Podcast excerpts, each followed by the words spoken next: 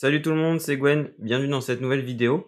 Aujourd'hui nous allons parler des différences entre une société cotée et non cotée en bourse. Vous êtes peut-être déjà demandé pourquoi euh, vous ne trouvez pas euh, toutes les sociétés euh, cotées en bourse, comme par exemple Auchan ou Leclerc en France. Bah, du coup en fait c'est normal parce que du coup Leclerc et Auchan sont pas cotés en bourse et du coup sont non cotés, c'est-à-dire qu'en fait c'est des investisseurs privés qui vont pouvoir investir dans ces entreprises et en plus, comme c'est des euh, entreprises donc familiales comme euh, Auchan et Leclerc, c'est détenu par des familles, bah, du coup, ils ont tout intérêt à garder euh, l'entreprise pour eux, pour leur famille, et éviter un peu des investisseurs. Du coup, c'est pour ça, en fait, il y a plein de sociétés, principalement plus des PME que vous ne trouverez pas sur la bourse, mais il y en a aussi dans les grandes entreprises. Certaines grandes entreprises décident de ne pas se coter en bourse. Du coup, nous allons voir dans cette vidéo pourquoi une société décide de devenir cotée en bourse, pourquoi une société peut décider de ne plus être cotée en bourse ou de ne pas l'être tout simplement. Et enfin, nous verrons donc les différences principales entre une société cotée et non cotée en bourse. Tout d'abord, une entreprise peut devenir cotée en bourse pour attirer de nouveaux investisseurs. C'est-à-dire qu'en fait, elle voudra donc euh, souvent donc euh, avoir du capital en plus, soit pour financer son fonctionnement interne et sa croissance interne, ou alors pour la croissance externe, c'est-à-dire euh, pour essayer de racheter d'autres entreprises avec plus de capital. Si jamais c'est des nouvelles actions qui sont mises en circulation parlera d'augmentation de capital. Et sinon, si ça peut être aussi que des actions existantes avec une partie qui est cotée en bourse, ça doit être minimum 10%. Ça peut également donc permettre aux salariés dans la boîte ou aux premiers investisseurs de vendre leur part plus facilement. Parce que du coup, en fait, il y a euh, soit les employés qui vont avoir donc des parts avant que la société soit cotée en bourse, ou alors ce qu'on appelle des business angels. Donc en gros, c'est des personnes qui vont, euh, des particuliers qui vont investir dans l'entreprise, donc euh, en tant qu'investisseur privé, donc avant qu'elle soit cotée en bourse, et euh, les aider aussi en de conseils, en plus de donner du capital. Bah, comme c'est des investissements privés, il y a beaucoup, beaucoup moins de personnes qui peuvent l'acheter et le vendre. C'est moins liquide, quoi. Du coup, voilà, comme c'est coté en bourse, bah, ça va être beaucoup plus simple pour ces personnes de pouvoir vendre euh, leurs actions et surtout, elles vont le vendre plus cher et dégager une belle plus-value. Ensuite, ça peut être aussi pour renforcer leur notoriété, donc soit avec les nouveaux investisseurs qui peuvent découvrir des nouvelles entreprises et du coup, bah, ça fait un peu parler d'elle et tout. On commence à plus en plus parler de l'entreprise et euh, elle devient plus connue. Ou alors aussi vis-à-vis des banquiers euh, ou des fournisseurs ou encore des clients et dire «Ah, regardez, on est coté en bourse et tout, ça marche bien, euh, on est trop fort et tout. Ça peut être aussi pour qu'on parle plus de l'entreprise en bien. Une société peut décider de ne pas être cotée en bourse, donc pour quatre raisons également. Donc la première, c'est garder son indépendance. Donc comme je disais tout à l'heure, par exemple, donc le Auchan, c'est détenu par la famille Mullier. Eh ben, euh, ils ont envie de rester actionnaires majoritaires pour euh, pouvoir euh, gérer leurs affaires tranquillement et que ça reste dans la famille.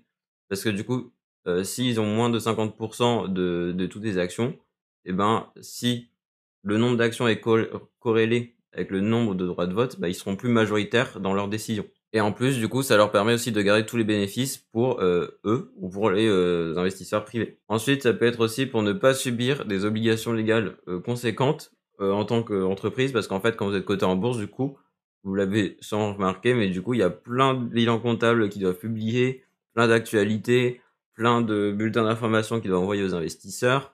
Dès qu'ils veulent faire une opération, ils doivent alerter l'AMF, donc c'est l'autorité des marchés financiers. Et du coup, en fait, c'est beaucoup plus compliqué pour une, entreprise parce que du coup, euh, de tout mettre en public, quoi.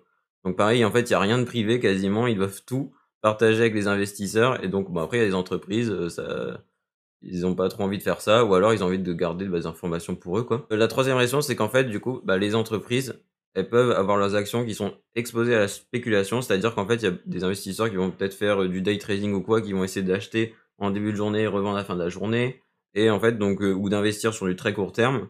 Et donc, en fait, il y a beaucoup de personnes qui font ça. Ça peut faire bah, des, un cours de l'action en dents quoi, et faire euh, un cours très volatile. Ce cours très volatile, il peut faire fuir euh, soit les investisseurs qui étaient déjà là au début, soit euh, ça peut faire fuir donc de nouveaux investisseurs. Et du coup, en fait, finalement, il n'y a pas beaucoup de nouveaux investisseurs. Il y a que ceux qui vont spéculer sur le court terme. Et du coup, en fait, ça peut, ça peut montrer que l'action, elle est pas solide et qu'elle n'arrête pas de bouger tout le temps.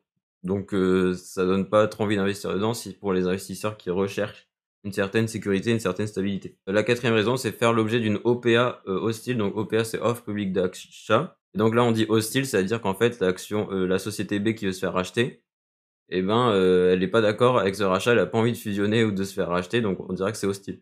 Si c'est pas hostile, on dirait que c'est amical. Des, des OPA hostiles, ça peut arriver quand en fait il n'y a pas d'actionnaire majoritaire, donc à plus de 50%, et que par exemple le premier actionnaire il est à 10%, le deuxième 5%, et qu'en fait c'est très bah, éclaté, quoi, entre guillemets, il y a beaucoup d'actionnaires partout.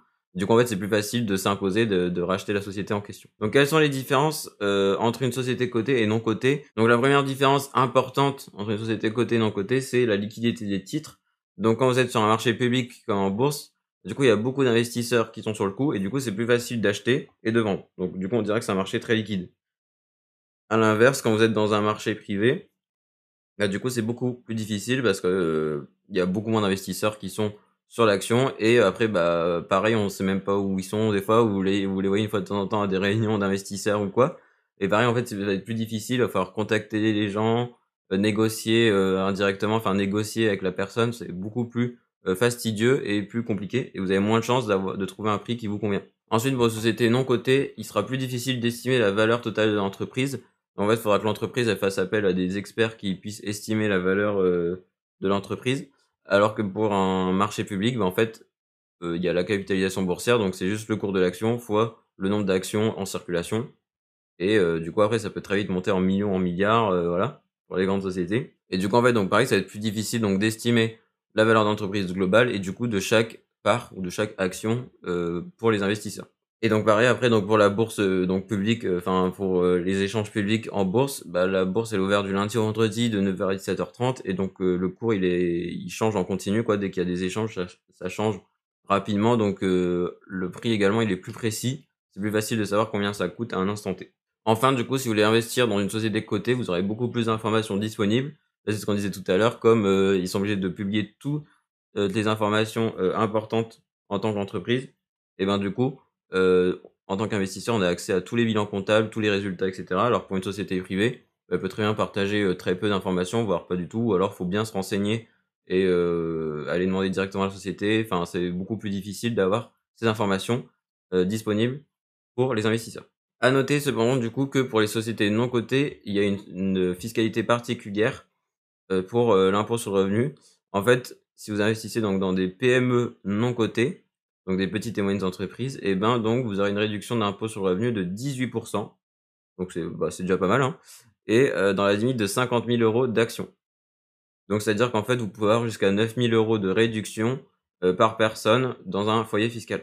Et je vous mettrai donc également dans la description un lien qui euh, récapitule bien donc c'est un lien de service public, quoi, enfin du gouvernement qui récapitule bien la fiscalité pour euh, ce, ce type d'investissement, donc à qui peut en bénéficier, quelles sont les conditions relatives à la société, parce que du coup, il n'y a pas toutes les sociétés qui sont éligibles? Voilà, bah du coup, euh, c'est la fin de cette vidéo, j'espère qu'elle vous aura plu. Si vous avez des questions en commentaire, n'hésitez pas, je me ferai un plaisir de vous répondre.